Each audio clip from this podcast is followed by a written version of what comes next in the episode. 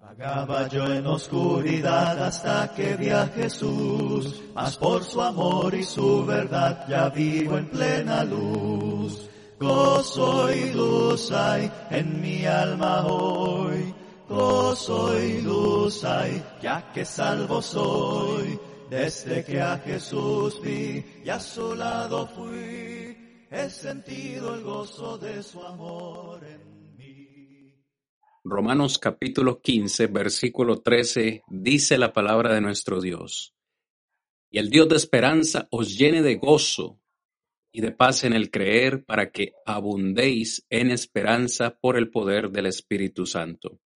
Cuando nosotros leemos textos, perdón, como este, mi hermano Ernesto, nos damos cuenta de que es el deseo de Dios que cada uno de sus hijos abunde cada día en esperanza.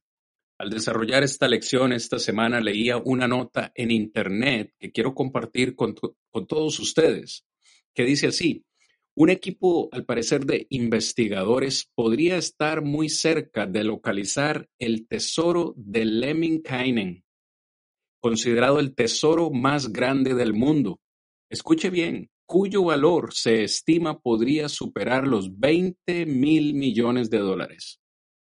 Lo que más me parece interesante de la nota es esto. El grupo de investigadores conocido como el Templo 12 ha estado buscando este, este, este tesoro desde 1987. Un botín, un tesoro que incluye oro, joyas y otras piezas eh, de valor en Finlandia. Estos cazadores de tesoros han pasado ni más ni menos que todos los veranos, desde 1987, han pasado todos los veranos trabajando seis horas al día, siete días a la semana, con el único fin de encontrar este tesoro. Se cree que la fortuna escondida incluye unas cincuenta mil piezas o piedras preciosas, entre las cuales se encuentran rubíes, zafiros, esmeraldas y diamantes. Además, se estima que alrededor, eh, que a su alrededor, perdón, hay unos mil objetos antiguos junto con una serie de estatuas de tamaño natural de oro de 18 quilates. Imagínense usted, hermano Ernesto, desde 1987 este grupo de investigadores pasa todos los veranos trabajando siete días a la semana, seis horas al día, con el único objetivo de alcanzar o de encontrar este tesoro. Y al reflexionar en esta no solo en esta nota, sino en la lección que voy a compartir con ustedes en esta noche, me doy cuenta que nosotros se nos ha dado un tesoro de inigualable valor que es el tesoro más grande del universo. Para nosotros, los hijos de Dios, ese tesoro es precisamente la esperanza. Recuerdan ustedes que al comenzar estas lecciones en Primera de Pedro, capítulo 1, versículos 3 y 4, eh, Pedro nos dice que el Señor nos ha dado una esperanza y dice, bendito sea este Dios que nos hizo renacer, literalmente dice, para una esperanza que es viva, una, una esperanza que está reservada para nosotros en los cielos, la cual es inmarcesible, nada la puede dañar. Y hoy yo quiero que pongamos esta idea en nuestra mente porque estas personas de la antigüedad enterraban sus tesoros porque por supuesto no habían en ese entonces bancos donde guardar sus objetos, sus, sus, pertenencias de valor para protegerlas. Así que ellos enterraban estos tesoros y hoy hay quienes se dedican a buscar este tesoro.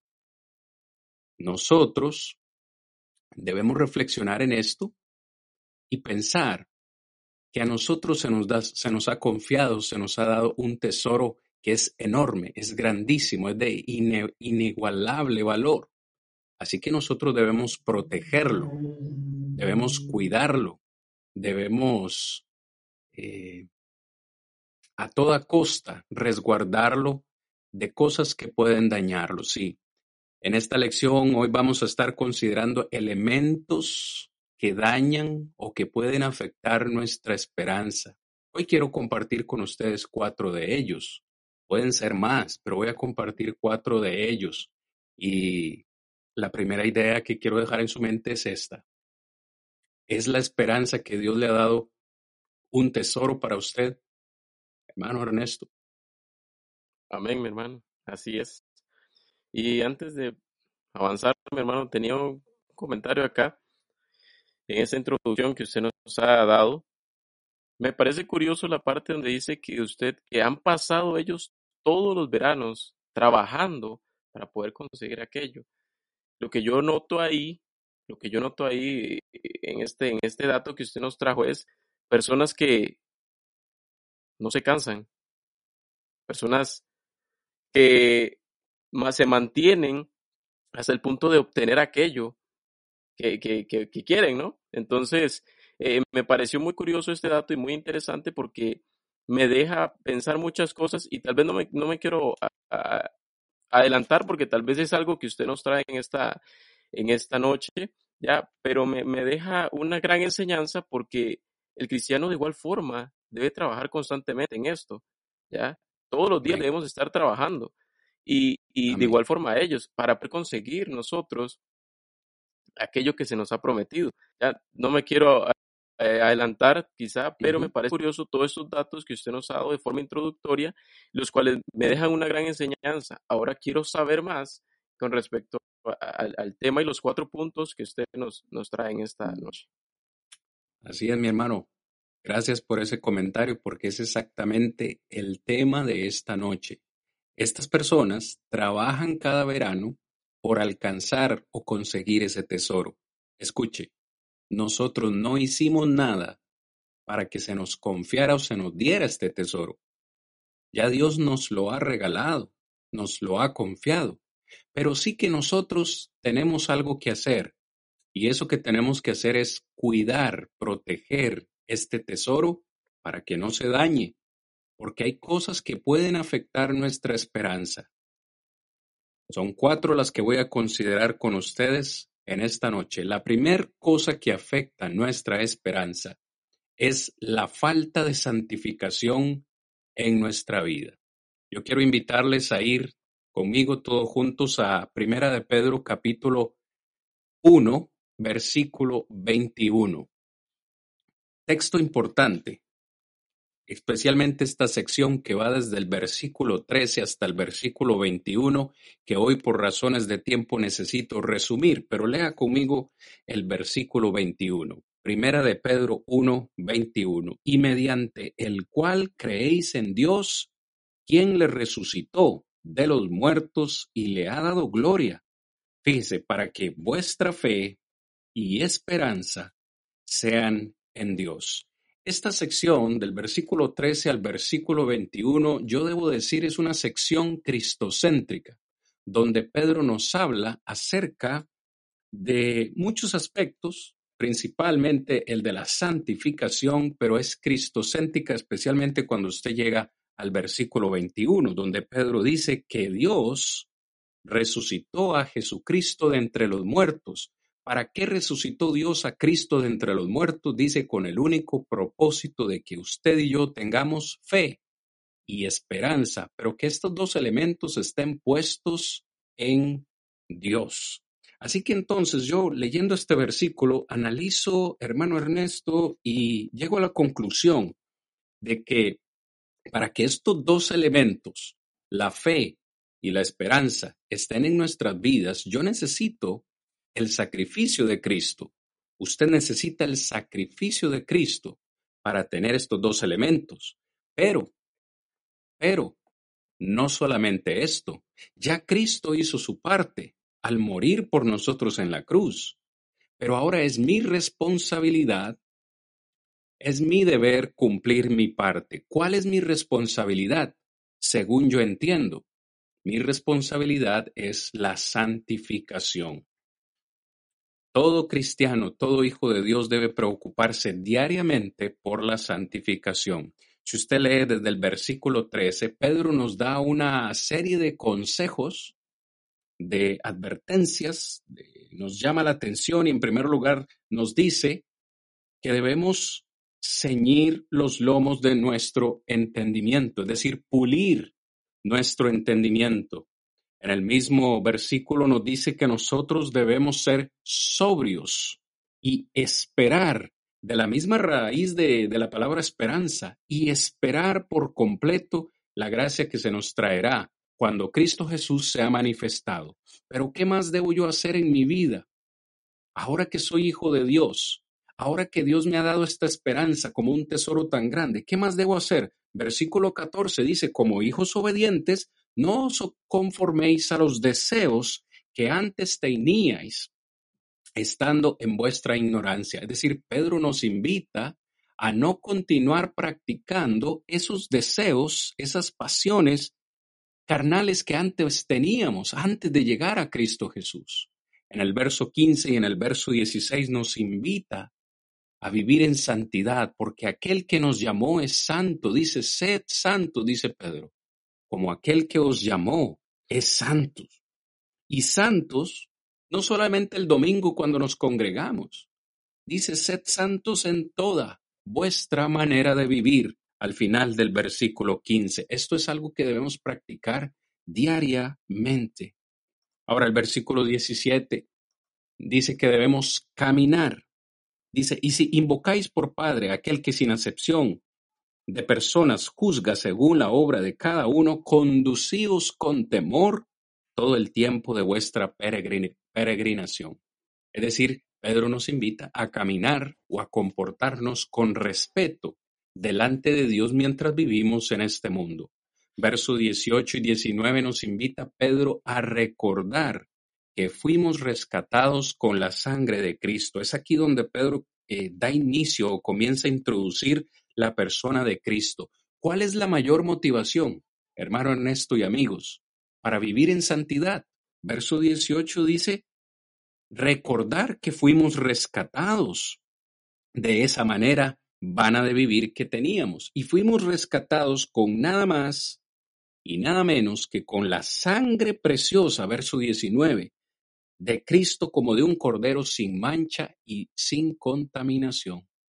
Finalmente, en el versículo 20, debemos, para vivir en santidad, recordar que Dios nos dio su amor. Dice el versículo 20 que Cristo ya estaba destinado desde antes de la fundación del mundo, pero manifestado en los posteros tiempos por amor, por amor de vosotros. Si estos aspectos no nos motivan a vivir en santidad, pues ¿qué nos va a motivar, mis amados en Cristo? Recordar que Dios nos amó, recordar que fuimos rescatados por la sangre de Jesús y que por tanto debemos vivir en santidad, no conformándonos a esos deseos carnales. El versículo 21, que es el en el cual leíamos al principio, dice, debemos creer, dice, en Cristo Jesús, porque Dios le resucitó de entre los muertos para que la fe y la esperanza que ahora tenemos sean puestas en Dios.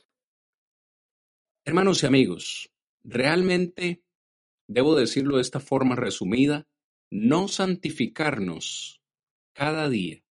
Es decir, si usted no está practicando la santificación, que la santificación es simplemente apartarse cada día de las eh, situaciones pecaminosas que nos rodean, eso es santificación, apartarse.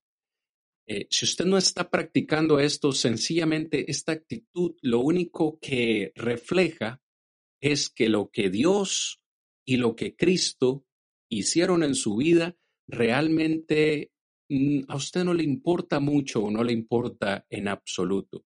Si yo como hijo de Dios Gozo de este privilegio, este gran tesoro, pero no me preocupo por santificarme de nuevo. Lo que manifiesto en mi vida es, bueno, lo que Dios hizo, lo que Cristo hizo por mí, no es tan importante, no vale la pena santificarme cada día. Lo que he encontrado en mis años de ministerio, hermanos, es que aquellos que terminan abandonando la, aquellos que terminan eh, sin esperanza han sido aquellos que olvidaron santificarse.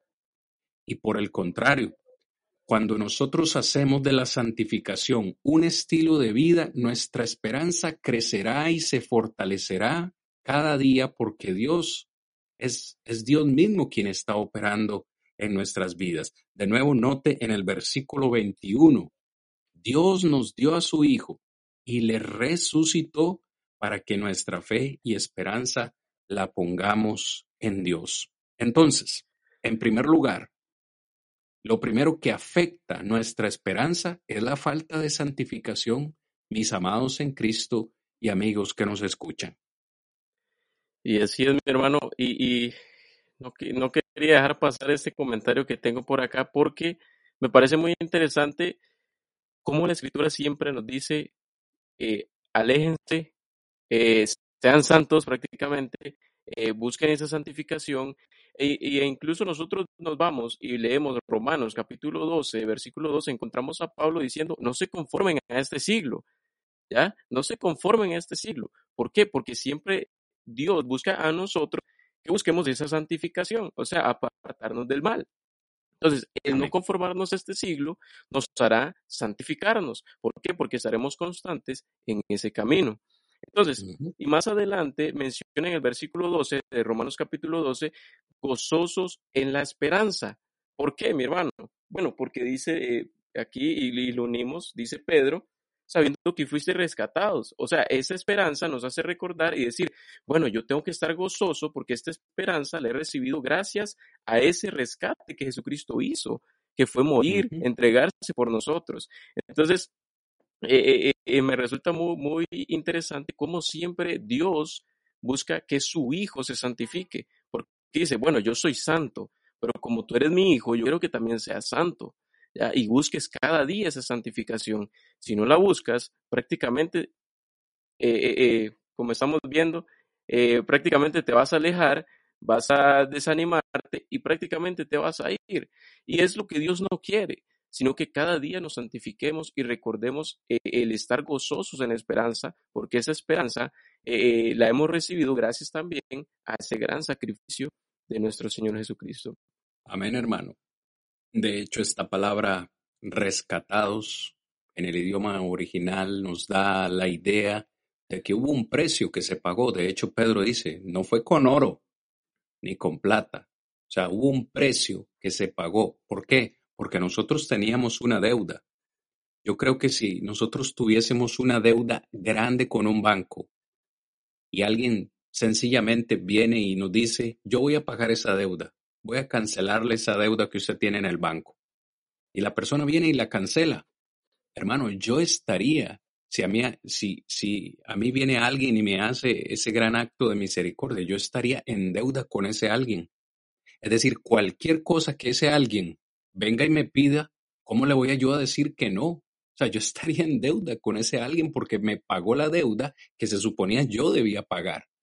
Pues es exactamente lo que Cristo hizo. Pagó el precio por nuestro rescate. Es decir, yo estoy en deuda con el Señor. Cualquier cosa que el Señor me pida, yo no me puedo negar. Y lo único que Él me está pidiendo en este contexto es, santifíquese. Yo quiero que sea santo.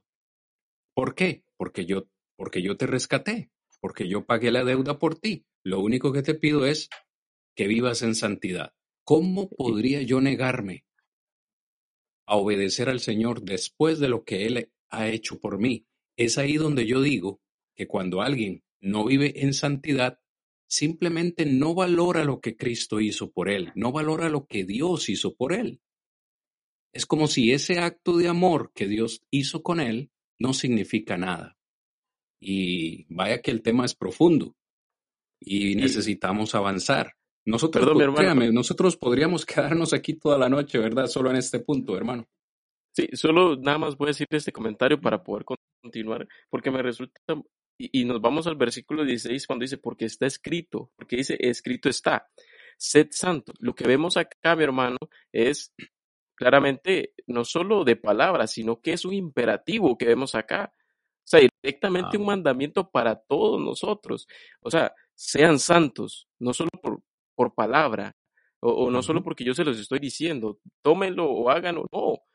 Es un mandamiento, mis hermanos, y eso, y eso es lo más interesante acá que vemos lo que Pedro nos está diciendo. Directamente es un imperativo.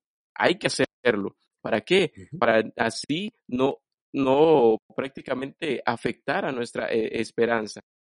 Entonces, me resultó muy, muy, muy interesante también comentar acerca de esto.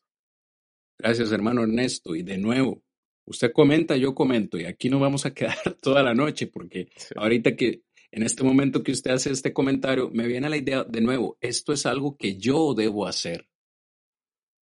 Yo, es mi responsabilidad, es la responsabilidad de. Cristian Vargas vivir en santidad.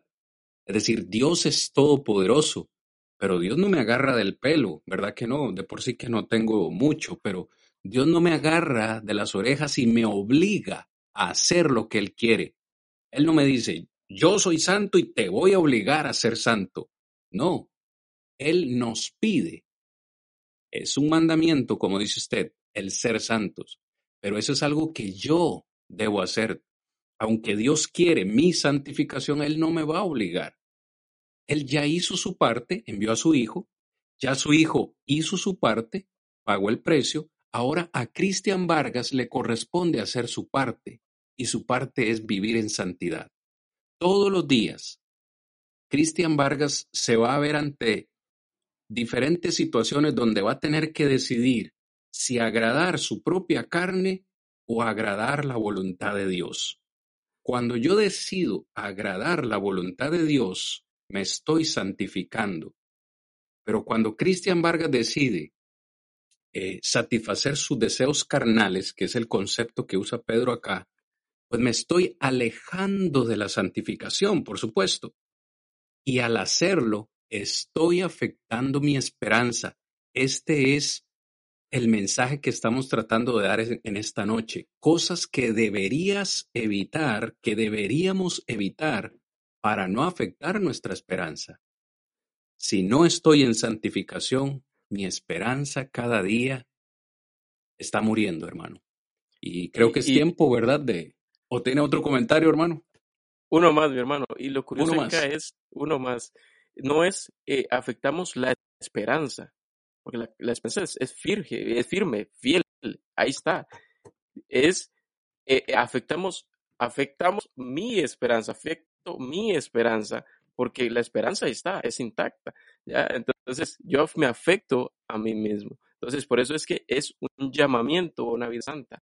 ¿Para qué? Para no afectar esa esperanza que yo he recibido y que se me ha de entregar. Ahora, cada uno verá cómo se conduce claramente. Eso es todo, mi hermano. Amén, hermano. Amén. Gracias, gracias por esos comentarios eh, que enriquecen bastante esta enseñanza. Yo creo que todos valoramos grandemente nuestra esperanza. No queremos hacer nada que vaya a enfriarla, a disminuirla. Voy a, voy a usar esta, esta palabra porque el texto que usé en la introducción, Romanos 15, 13, que veremos más adelante, dice que Dios quiere que abundemos en esperanza, es decir, que nuestra esperanza debe crecer cada día. Pero cuando practicamos cada una de estas cosas, nuestra esperanza no va a crecer, por el contrario, va a disminuir. Y creo que ese es el concepto más atinado que deberíamos utilizar en esta noche. En segundo lugar, segundo aspecto que disminuye la esperanza en nuestra vida y es la falta de firmeza en nuestra profesión. Acompáñenme por favor a Hebreos capítulo 10 versículo 23, tan solo unos unas cuantas páginas atrás, en Hebreos capítulo 10 versículo 23. Leo para todos en esta noche, Reina Valera 1960. Mantengamos firme, dice el escritor, sin fluctuar la profesión de nuestra esperanza, porque fiel es el que prometió. Palabra de nuestro Señor. Creo que aquí es importante, hermano Ernesto, que hagamos un breve análisis del contexto en el cual estamos ubicados, porque el escritor, desde el versículo 16, habla acerca de un aspecto importante. Específicamente en el versículo 18 dice, pues donde hay remisión de estos no hay más ofrenda por el pecado. Ahora, dice el verso 19, así que hermanos, teniendo liber- libertad para entrar en el lugar santísimo por la sangre de Jesucristo, por el camino nuevo y vivo que Él nos abrió a través del velo, esto es, de su sangre, y teniendo un gran sacerdote sobre la casa de Dios, acerquémonos con corazón sincero, con plena certidumbre de fe, purificados los corazones de fe, perdón, purificados los corazones de mala conciencia y lavados los cuerpos con agua pura. Cuando se analiza el contexto del capítulo 10 de Hebreos, de nuevo es cristocéntrico. Ahora, en esta oportunidad, el escritor está hablando acerca de la obra de Cristo y está hablando que Cristo es nuestro sumo sacerdote y que porque Cristo es nuestro sumo sacerdote, nosotros podemos acercarnos al trono de gracia con plena certidumbre, con plena confianza. Ahora, esto es importantísimo porque de nuevo, el versículo 12, usted lee conmigo, Ahí mismo, Hebreos 10:12 dice, pero Cristo habiendo ofrecido sacrificio por los pecados, se ha sentado a la diestra de Dios. Una vez más, Él nos dice que el sacrificio de Cristo limpia o perdona nuestros pecados. Por ese sacrificio ahora nosotros tenemos libertad de estar en la presencia de Dios por la sangre de Jesús. Cuando leímos el versículo 23, dice ahora, que Cristo ha hecho todo esto por nosotros, que Cristo ya hizo su parte, habla acerca de cuál es nuestra parte, cuál es nuestra obligación. Verso 23, mantenernos firmes, sin fluctuar eh, en la profesión de nuestra esperanza. Analicemos por un momento esta palabra profesión. Yo no sé qué profesión tiene usted en este momento, hermano Ernesto. Yo soy evangelista de profesión. Hay otros que son panaderos, zapateros, eh, electricistas. ¿Qué profesión desempeña usted en este momento? Quiero que hablemos de la definición de esta palabra bíblicamente. Profesión puede referirse a una ocupación de elevado estatus, compuesta por expertos altamente entrenados que desempeñan un rol muy especializado en la sociedad. Ahora, aplique esto a lo espiritual. Estamos hablando que el escritor nos dice que debemos mantener firme sin fluctuar nuestra profesión. Esta palabra profesión también puede significar una confesión o un reconocimiento es decir, una declaración abierta de alguna creencia u opinión. Este es, este es el significado más atinado al texto que nosotros estamos considerando en esta oportunidad. Realmente, para decirlo en palabras sencillas, hermanos y amigos, nosotros somos esperanzadores. Esa, esa es nuestra profesión. Como hijos de Dios, como cristianos, nosotros somos esperanzadores. ¿Por qué? Porque se supone que impartimos esperanza por el mundo cada día. Una vez más, cuando nos ubicamos en contexto, encontramos que el escritor a los hebreos escribe a un grupo de cristianos que se habían convertido del judaísmo al cristianismo y tenían por lo menos unos 30 años de estar en Cristo. Y el escritor les escribe para exhortarles porque estos cristianos, que tenían como 30 años de estar en Cristo, estaban pensando en la posibilidad de regresar al judaísmo, es decir, de apartarse de Cristo, de dejar a Cristo y volverse a las antiguas prácticas del judaísmo. Y no nos extraña, que al tener ellos esta actitud el escritor les diga, oiga, hermanos, despierten. Nosotros ahora tenemos libertad para entrar al trono de gracia por lo que Cristo hizo. Así que manténganse firmes, hermanos, en la profesión que ustedes recibieron. ¿Cuál es esa profesión? Es la profesión de la esperanza. No importa cuál profesión usted ejerza en esta tierra terrenal, espiritualmente hablando, todos tenemos una profesión, la cual es ser esperanzadores, es decir, impartir esperanza por todo el mundo cada día.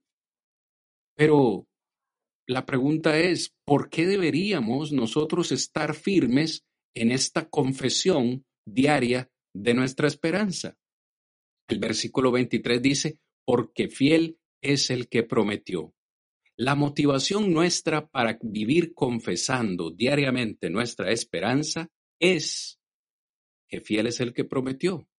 Ya sabemos que fiel es nuestro Dios y que sus promesas son fieles, pero ¿a cuál promesa se refiere el escritor a los hebreos en el versículo 23? ¿A cuál de todas las promesas de Dios se está refiriendo? Vaya conmigo al versículo 16 y 17. Este es el pacto que haré con ellos. Después de aquellos días, dice el Señor, pondré mis leyes en sus corazones y en sus mentes las escribiré. Y añade, Nunca más me acordaré de sus pecados y transgresiones. Palabra del Señor.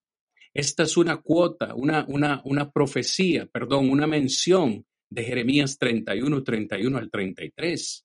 Sí, hermanos, Dios nos ha prometido el perdón de pecados y cuando Dios perdona, Dios olvida. Dice, nunca más me acordaré de sus pecados y de sus transgresiones. Hermanos, amigos, lo que Dios promete, Dios cumple. Es por esta razón que dice el escritor, no debemos abandonar la firmeza de nuestra profesión. Es decir, que si usted en su vida, si yo en mi vida, no estoy confesando diariamente mi esperanza con los que están a mi alrededor, Simplemente estoy olvidando la promesa que Dios me ha dado, que es una promesa fiel y que Él cumple, que me ha perdonado mis pecados y que nunca más se acuerda de ellos. Fíjese qué interesante. Para fortalecer o, hacer abundar la esperanza de Dios en mi vida, debo vivir en santidad y esa santidad me va a motivar también a estar confesando diariamente la esperanza que tengo con los que están a mi alrededor. Y así es, mi hermano, y no solo en el capítulo 10 en realidad lo menciona acerca de mantener o, mantener o ser fieles a nuestra profesión, cuál es, es ser esperanzadores cada día. En el capítulo 4, versículo 14 viene y lo vuelve a decir el escritor a los hebreos. Les dice, por tanto, todo lo que anteriormente les dije, teniendo un gran sumo sacerdote que traspasó los cielos, Jesús, el Hijo de Dios, al finalizar dice, retengamos nuestra profesión. Entonces, nosotros, mis hermanos, como dice mi hermano Cristian, cada día debemos eh, tener el deseo siempre de mantener esa, esa profesión de ser esperanzador. Si nosotros descuidamos esto, prácticamente estamos cuidando el pensamiento que deberíamos de tener los días de pensar en esa promesa. No sé si me voy a entender, ¿ya? Pero en sí el enfoque acá, la escritura de los hebreos es mantengan firmes. Esa firmeza los llevará cada día a crecer prácticamente. Y siempre lo digo, Dios quiere eh, que seamos o tengamos cosas que Él tiene, que en este caso es fidelidad. Nuestro Dios es fiel. Por tanto, quiere que sus hijos sean fieles también. Entonces, esa fidelidad nosotros la practicamos de esta forma, ¿cómo? Manteniéndonos firmes en nuestra profesión. Así es, mi hermano Ernesto. De nuevo, hay motivación. Tenemos motivación para compartir esta esperanza. Esa motivación es la fidelidad de Dios a sus promesas. Y qué promesa más hermosa que alguien nos diga, te perdono y ya no recuerdo más el daño que me hiciste, la ofensa que me hiciste ya quedó en el pasado, no lo recuerdo más. Eso nos ha ofrecido nuestro Dios. Excelente, excelente motivación para, para seguir fortaleciendo nuestra esperanza. Tercer punto que quiero considerar con ustedes en esta noche. Un tercer aspecto que puede disminuir la esperanza en nuestra vida, no permanecer en la fe del Evangelio. Vaya conmigo, por favor, a Colosenses capítulo 1, versículo 23. Colosenses capítulo 1, versículo 23.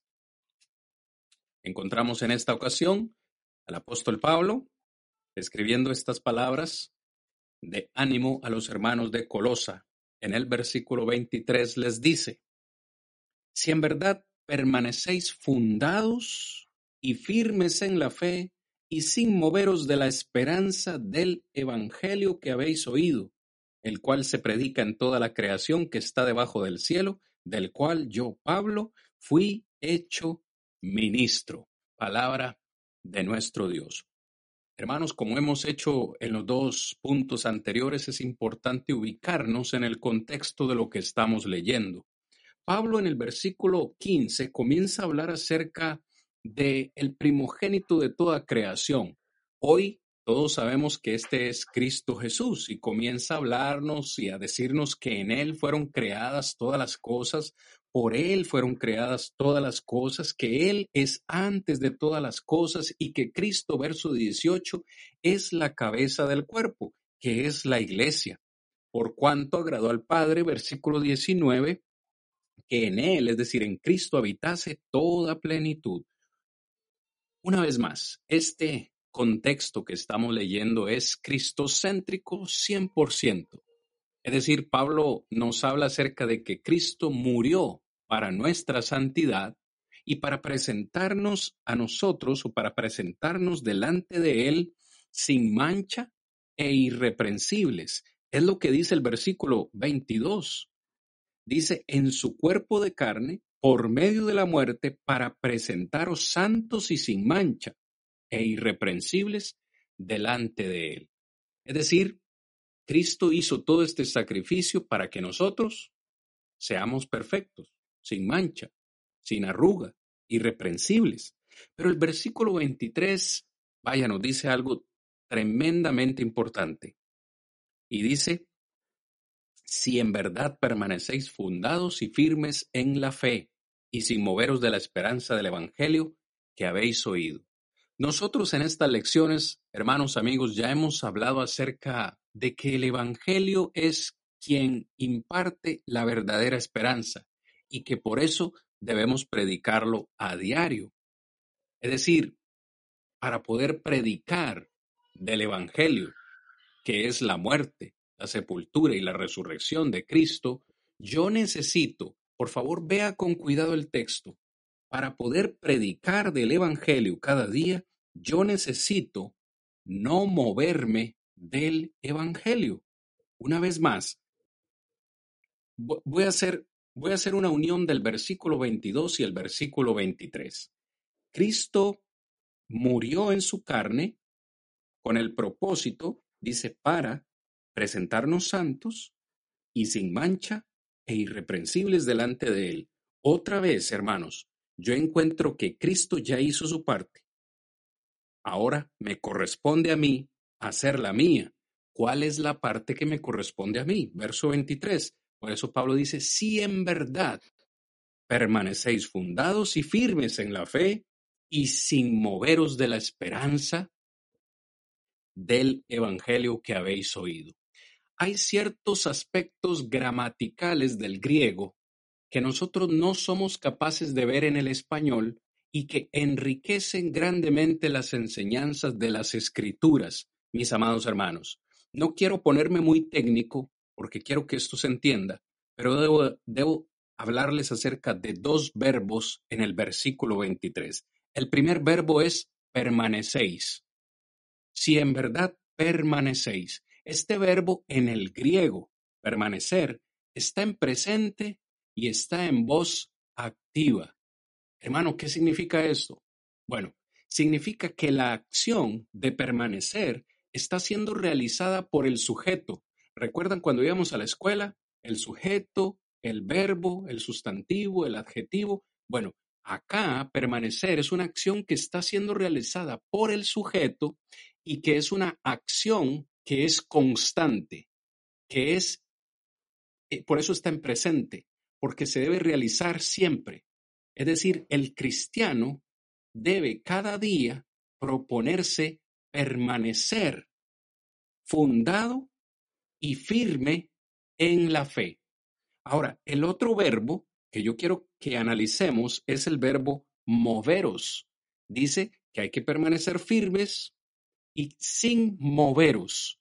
Curiosamente, este verbo mover en el griego está en presente también, pero está en voz pasiva.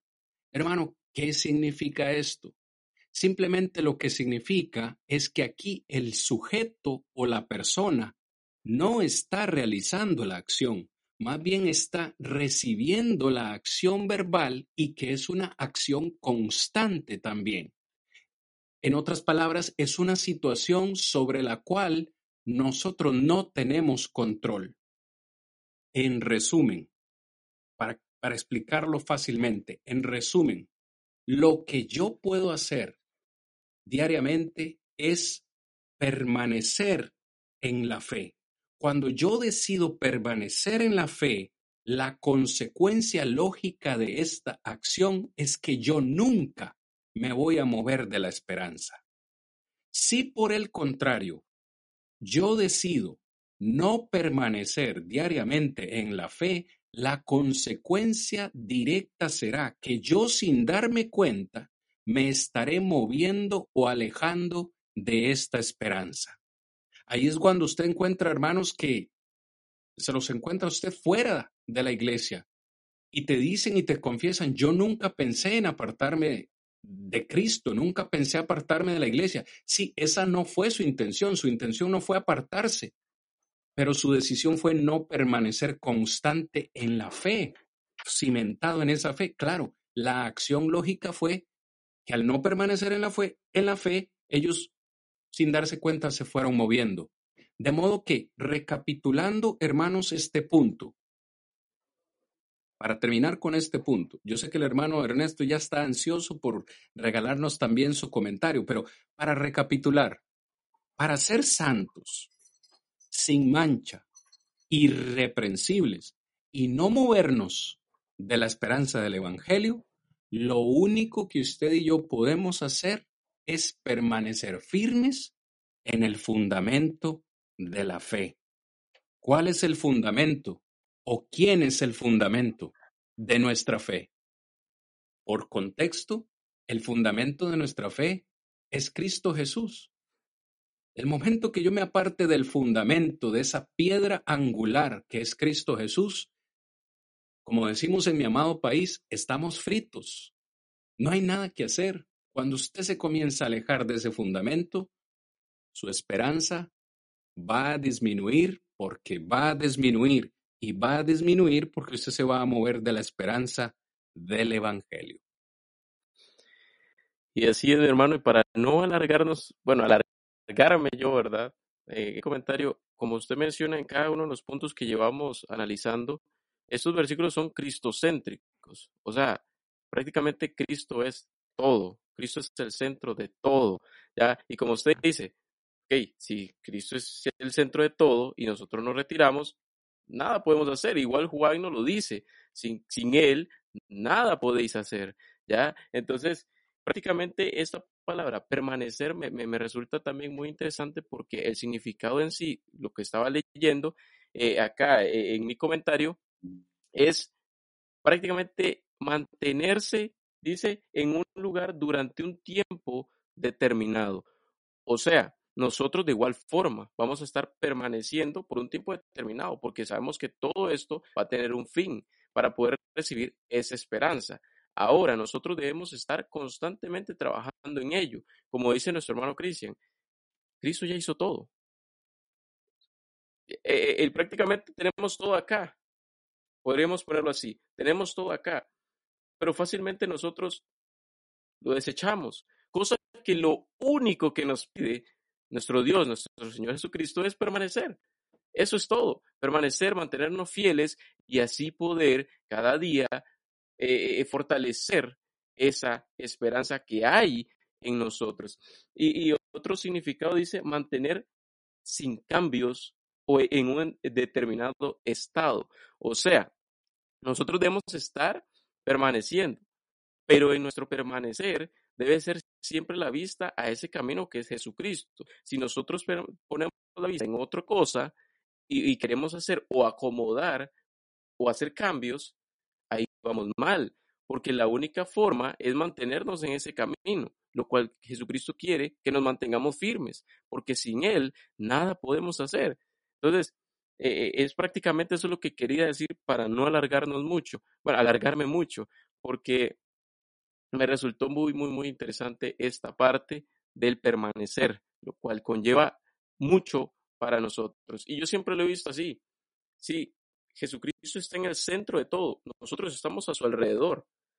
¿Ya? Estamos a su alrededor. Yo lo veo como un círculo, un círculo y, y en el centro otro círculo el cual es Jesucristo. Nosotros estamos en ese gran círculo y nosotros con nuestras actitudes o el no permanecer, lo que hacemos es eh, estirar el pie prácticamente y salirnos de ahí. Pero eso es lo que no quiere Él, es permanecer para que así podamos cuidar esa esperanza. Y creo que ya cierro con eso porque si no, vamos a seguirnos alargando. Hermano Cristo. No, eso es un excelente comentario, sin lugar a duda, hermano. Eh, Cristo debe ser el centro de nuestra vida. Lo, lo que pasa es que en ocasiones queremos cambiar de posiciones, creo yo. A veces queremos ser nosotros el centro y como que Cristo esté a nuestro alrededor, que Él se adapte a nuestras necesidades o a nuestras exigencias y, cambiamos de, queremos cambiar de rol. No, debe ser al contrario. Él es el centro, yo a su alrededor, yo me adapto me adapto a sus requerimientos, a sus demandas, no él a mí. Y es ahí donde viene, donde viene la caída. El tiempo se nos está agotando y necesitamos abordar el cuarto y último aspecto que disminuye eh, la esperanza en nuestra vida. ¿Estamos listos? Inicié esta meditación con Romanos 15:13 y voy a terminar con Romanos 15:13. Y de este texto entiendo que estorbar a la, a la influencia del Espíritu Santo disminuye la esperanza en nuestra vida. Lea el texto conmigo, por favor, Romanos 15:13, y el Dios de esperanza os llene de todo gozo y paz en el creer, para que abundéis en esperanza por el poder del Espíritu Santo. Palabra de nuestro Dios. Una vez más, como hemos hecho con los tres puntos anteriores, Vamos a ubicarnos un poco en contexto. Desde el versículo 7, Pablo comienza a hablar acerca de el evangelio que él ha predicado a los gentiles. Verso 7. Por tanto, recibidos los unos a los otros como también Cristo nos recibió para gloria de Dios. Pues os digo que Cristo Jesús vino a ser siervo de la circuncisión, es decir, siervo de los judíos, para mostrar la verdad de Dios para confirmar las promesas hechas a los padres. En el versículo 8 Pablo dice que Cristo vino a ser siervo de los judíos, pero no solamente de los judíos. En el versículo 9 dice que Cristo también vino para que los gentiles glorifiquen a Dios por su misericordia. Los gentiles son todos aquellos que no son judíos, incluidos nosotros también que estamos platicando en esta noche. ¿Cuál es la misericordia de Dios? Dice, por tanto, yo te confesaré entre los gentiles y cantaré a tu nombre. Y otra vez dice, alegraos gentiles con su pueblo. Y otra vez, alabad al Señor todos los gentiles y magnificadle todos los pueblos. Y otra vez dice, Isaías, estará la raíz de Isaí y el que se levantará a regir, los gentiles, los gentiles esperarán en él. Pablo lo que hace aquí en esta sección del versículo 9 al 12 es simplemente citar al menos cuatro versículos. Salmo 18, 49, Deuteronomio 32, 43, Salmo 117, 1 e Isaías 11, 10. Solo para recordarle a los romanos la obra de Cristo, tanto para los judíos como para los gentiles. Hermano Ernesto, de nuevo, este contexto es cristocéntrico, 100%.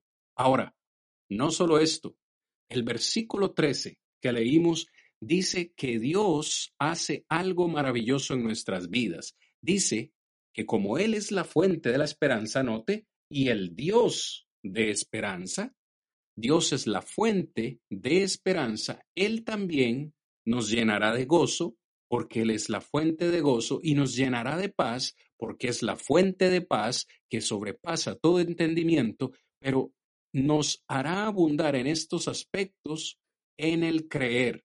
que es lo mismo que la fe. Pero por favor, notemos con cuidado el propósito.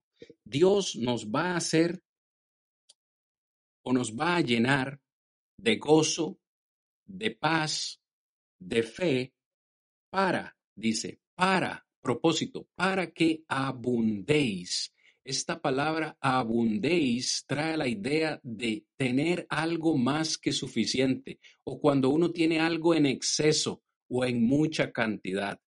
Es decir, para que abundemos en esperanza, nuestra vida debe estar llena por completo al punto que rebosa, que rebasa, como cuando servimos un vaso con un, con un líquido y nos pasamos y se sale del vaso. En nuestra vida debe abundar la esperanza. Una vez más, como dijimos al principio, la esperanza es algo que debe crecer cada día en mi vida. Déjeme preguntarle en esta noche, si hoy nosotros tuviésemos un instrumento, así como, como nos miden la presión arterial, si nos pusiesen un, un, un instrumento en el brazo para medirnos la esperanza, ¿qué, qué números arrojaría ese, ese instrumento? ¿Cómo está nuestra esperanza? ¿Estaría baja? ¿Estaría media? ¿Bien alta? Nos diría, el doctor, el médico por excelencia, estás, tienes, tienes no presión alta, tienes esperanza alta o tu esperanza está baja. ¿Cómo está tu esperanza en esta noche? La esperanza debe abundar en mi vida, pero hermanos, yo no puedo hacer crecer la esperanza por mi propio poder. Vea que el texto dice, para que abundéis en esperanza por el poder del Espíritu Santo. Es decir, yo necesito o debo dejar al Espíritu Santo trabajar en mi vida. Cuando usted va a Gálatas capítulo 5, cosa que no tenemos tiempo ya en esta noche, pero se lo podemos dejar de tarea, del versículo 22 al versículo 25 encontramos el fruto del Espíritu. El Espíritu Santo que Dios nos ha dado en, nuestra vida produce el fruto, no los frutos. El fruto del Espíritu es gozo, paz, paciencia, benignidad, fe, bondad, mansedumbre, templanza. Contra tales cosas no hay vida. Si usted analiza el contexto de Gálatas 5, dice que estamos en una lucha. Los deseos de, las, de la carne está eh, eh, en una constante lucha contra el fruto del deseo del Espíritu se oponen entre sí, dice. Es decir, que nosotros como hijos de Dios estamos en una lucha diaria para hacer que el Espíritu Santo en nuestra vida trabaje con poder. Como lo mencioné hace un momento, hermano, Dios no nos va a agarrar de las orejas y nos va a obligar a hacer su voluntad. Este texto dice que el Espíritu Santo tiene poder, sí, tiene poder, pero no tiene el poder de poseerme y de tomarme y hacer y hacer de mí lo que, lo que Él quiera. Y que yo diga, no, es que el Espíritu Santo me, poseyó y, y, y me tomó control de mí y yo no sabía lo que estaba haciendo. No, es un trabajo que hacemos en conjunto. Yo, cuando me aparto de los deseos carnales, le doy todo el poder al Espíritu Santo de trabajar en mi vida. Es decir, yo le ayudo a Él para que Él me ayude a mí. ¿Qué pasa cuando yo decido no vivir por el Espíritu? ¿Qué pasa? Pues viviré por la carne. Y el resultado de vivir por la carne es que la esperanza no podrá abundar en mi vida. Punto. La esperanza no podrá crecer, no podrá abundar. Estoy directamente afectando la esperanza que Dios me ha regalado. ¿Por qué? Porque me entrego a los deseos pecaminosos de esta vida. Y así es, mi hermano. De hecho, me quitó el comentario que iba, que iba a, mencionar con respecto a esto de que eh, el Espíritu Santo no nos va a obligar a nosotros. Y, y, yo siempre lo he dicho, el Espíritu Santo nosotros lo tenemos para dejarlo trabajar. Ahora, si nosotros no lo dejamos trabajar, no, va a trabajar eh, no va a trabajar. ¿ya? Pero él, eh, está ahí para ayudarnos. Esa es la, finalidad. De hecho, esta parte donde dice por, en la última parte, eh, esa frase, esa palabra, el por, es con una finalidad, o sea, es con un objetivo. Entonces, por el espíritu, por el poder del Espíritu Santo, ¿qué hacemos? Regresémonos. Podremos abundar, en esperanza. Entonces, la finalidad en sí del Espíritu Santo es el que nos va a ayudar para abundar en esperanza. Y, eso es lo bonito cuando uno se, se detiene a analizar en sí el texto porque si vemos hasta las palabras más mínimas tienen su, su objetivo. En este caso, el por es, tiene una finalidad. En este caso, el Espíritu Santo tiene como finalidad ayudarnos a nosotros para abundar en esperanza. Ahora, en tres puntos siempre lo he dicho, todo depende de nosotros. Si nosotros lo dejamos trabajar, obtendremos esto que es el abundar en esperanza, lo cual Dios quiere con nosotros. Entonces, me pareció muy, muy, muy interesante tocar esa última parte del versículo para así poder también eh, entender adelante, por decirlo así, por el por, para volver atrás con el abundar. Entonces, con ese por, que es el Espíritu Santo, podremos abundar nosotros en esperanza. Y eso me resultó muy, muy interesante, mi hermano. Así es, hermano. A manera de conclusión en esta noche, hermanos, amigos, hemos visto cuatro aspectos que disminuyen la esperanza en nuestra vida. La falta de santificación, la falta de firmeza en nuestra profesión, la falta de la permanencia en la fe y el Evangelio y la falta de influencia del Espíritu Santo en nuestras vidas afectarán dramáticamente nuestro tesoro más preciado, la esperanza que Dios nos ha regalado. Yo no sé si ustedes notaron algo en particular en la lección de hoy. Hay un patrón que se repite en cada uno de los puntos que consideramos en esta noche. En cada uno de esos pasajes vimos que Cristo y su sacrificio, es decir, su sangre, son importantes en nuestra vida. Cada uno de los textos que vimos fueron cristocéntricos. En resumen, para, para terminar esta, esta lección de una manera eh, eh, em, práctica. Si nosotros descuidamos nuestra relación con Jesús, nuestra esperanza será grandemente dañada. ¿Por qué? Porque Jesús es el dador de esperanza, Él es la fuente de la verdadera esperanza. A los que me escuchan en esta noche, si aún no has conocido a Jesús, no has conocido la verdadera esperanza. Y si no has conocido la verdadera esperanza, no tienes asegurado tu destino eterno. ¿Qué vas a hacer al respecto? Hoy esta situación puede cambiar. Hermano, si usted nos está escuchando y usted se ha, se ha sentido desesperanzado, bueno, hoy ya le hemos dado cuatro razones posibles por las cuales su esperanza se ha disminuido. Pregúntese, ¿en cuál de estos cuatro aspectos ha ¿Ha dejado usted de prestar atención?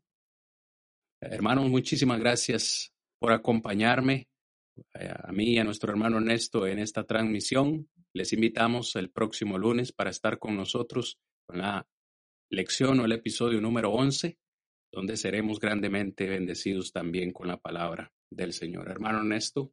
Y así, mis hermanos, desde esta forma, como, como, como concluimos en esta hermosa noche, agradeciéndoles siempre a ustedes, porque desde el inicio de las transmisiones, desde el inicio del primer programa que tuvimos, siempre he dicho, ustedes son pieza clave y siempre les vamos a necesitar acá con nosotros, porque claramente es de beneficio para cada uno de nosotros. Mis hermanos, muchas gracias, mi hermano Cristian, muchas gracias por ese excelente tema que nos ha traído y esperando en Dios, mis hermanos, a que cada uno deseemos mantenernos firmes en esta esperanza.